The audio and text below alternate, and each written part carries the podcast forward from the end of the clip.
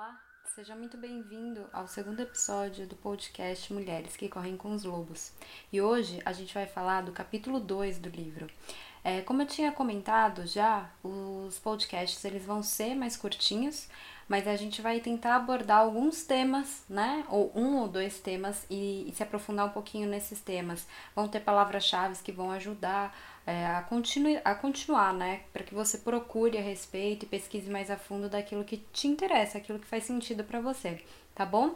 Vamos dar uma revisada só um pouquinho no episódio 1 e o que, que a gente falou lá, né? Sobre a necessidade da mulher voltar para casa, sobre ela fazer esse caminho de volta, de recolher ossos e dela ser responsável por esse caminho.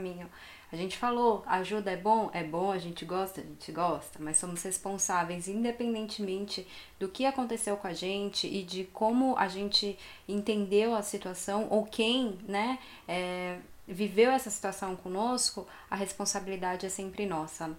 E nesse caminho de volta, a gente vai entrando em contato com a gente mesma.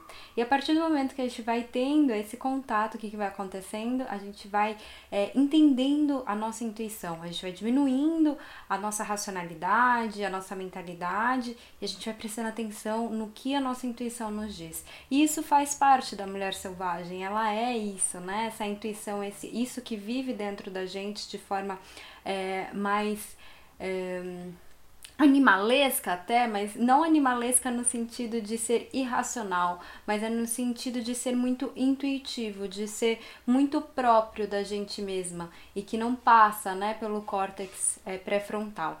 Então, hoje, no capítulo 2, a gente vai falar um pouquinho da necessidade de codependência, da necessidade da mulher de salvar as pessoas, dela se sentir heroína e, e foi um papel que foi colocado para ela, né? Essa sociedade colocou como a mulher a pessoa que deveria cuidar da casa, que deveria cuidar do marido, dos filhos e manter tudo isso é, sob sua responsabilidade e, de certa forma, de uma maneira quase que utópica, porque é como se os problemas de casa dos filhos não pudessem chegar até o homem. Então é como se o homem saísse para trabalhar e ele vê a casa toda arrumada, todo mundo bem, e a hora que ele volta, ele quer encontrar esse mesmo lugar. E é responsabilidade da mulher, né, deixar que tudo esteja no seu devido lugar. E claro, eu não estou falando necessariamente de uma casa física, eu estou falando de uma casa de um lar, de emoções, de é, conversas, de dúvidas, enfim, de tudo, de, de todo esse conjunto de formação de um lar. E essa coisa da mulher ser a salvadora foi fazendo, foi criando, né, ao longo do tempo, algo que ela foi acabando sempre se preocupando com o outro, sempre tendo a necessidade de olhar para o outro e olhar pouco para ela.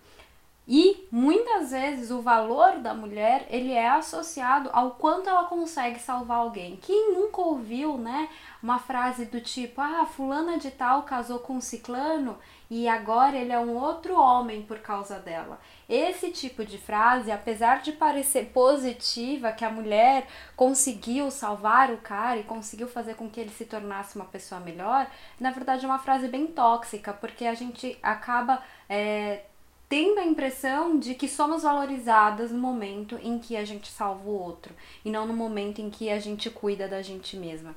E a gente entende, a partir do autoconhecimento, que é só o autoconhecimento que vai fazer com que a gente fique próxima de quem a gente é, que a gente saiba quem a gente é, né? E pra gente se autoconhecer, a gente precisa desse tempo, a gente precisa ter um cuidado, um autocuidado, não só um cuidado com o outro. Então, é, a gente precisa entender que em, em algum momento da nossa vida vamos precisar recuar, vamos precisar voltar para trás e para exatamente fazer esse caminho de volta que a gente conversou lá no primeiro capítulo, né? A partir desse caminho de volta, a gente vai prestando atenção na nossa intuição.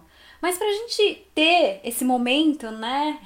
Essa coisa assim, tipo, ah, agora eu preciso parar, né? Agora eu preciso parar de cuidar dos outros e cuidar de mim mesma a gente precisa, de certa forma, instigar uma certa curiosidade. A gente precisa trazer algo de dentro da gente. E a gente não pode ficar esperando que isso venha de fora.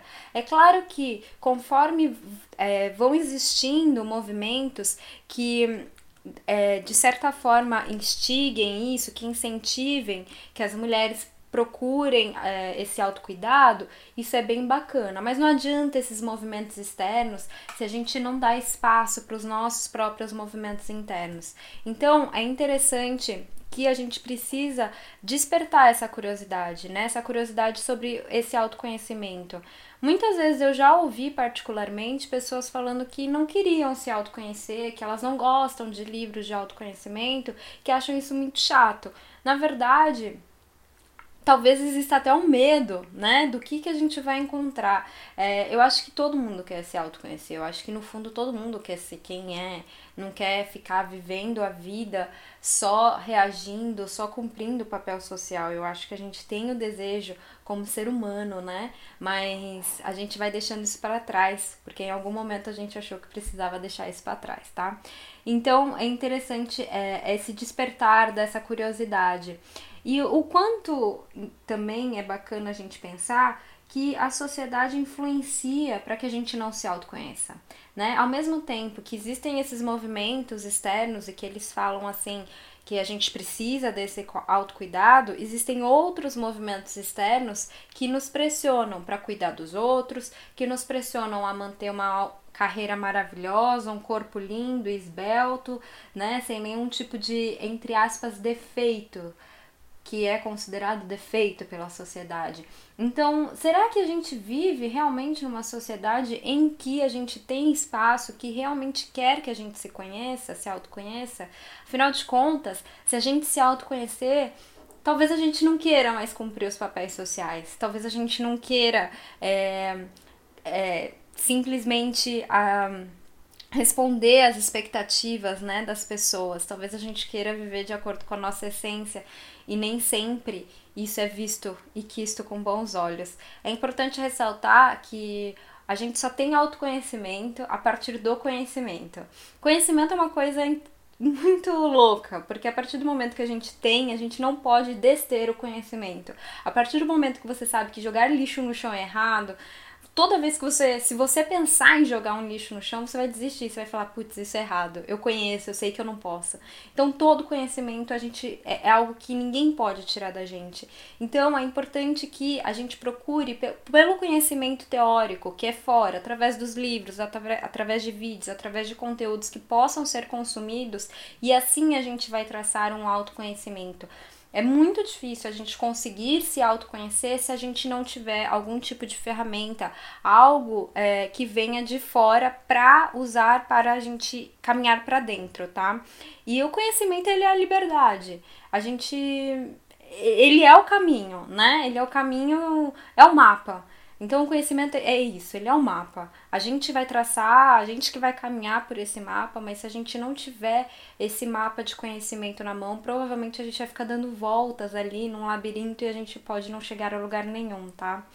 É, por fim, eu queria falar e ressaltar mais uma vez sobre a importância da autorresponsabilidade. A vitimização, ela não nos tira do nosso lugar e, e, ninguém pode nos tirar desse lugar, só a gente que, que tem essa capacidade. E a partir do momento que a gente se vitimiza, muitas vezes a gente quer que o outro nos tire dali. Então a vitimização, ela provavelmente vai ser esse caminho que leva a gente sair do nada para lugar nenhum. E o conhecimento, sim isso é a liberdade, isso é o nosso mapa, isso é o nosso guia, a nossa bússola, o nosso norte, tá? Então, a partir do momento que a gente tem conhecimento, a partir do momento que a gente começa a se observar, a gente cria consciência. E a consciência é aquilo que vai levar a gente para fora da caixa, é aquilo que vai levar a gente para ver outros horizontes e trazer novas perspectivas. E eu confesso e isso é muito forte para mim, porque a partir do momento que eu tive novos, novas perspectivas e novos pontos de vista, a vida mudou. Na verdade, não foi a vida que mudou, né? Fui eu que mudei perante a vida. E isso é muito forte para mim e é algo que eu gostaria muito que todo mundo entendesse, porque às vezes a gente fica esperando que a vida mude, quando na verdade é uma mudança nossa que causa a mudança da vida. Tá bom? Muito, muito, muito, muito obrigada por ter me ouvido até aqui e a gente se vê na próxima terça com o episódio número 3 e o capítulo número 3 de Mulheres que Correm com os Lobos. Um grande beijo e até mais!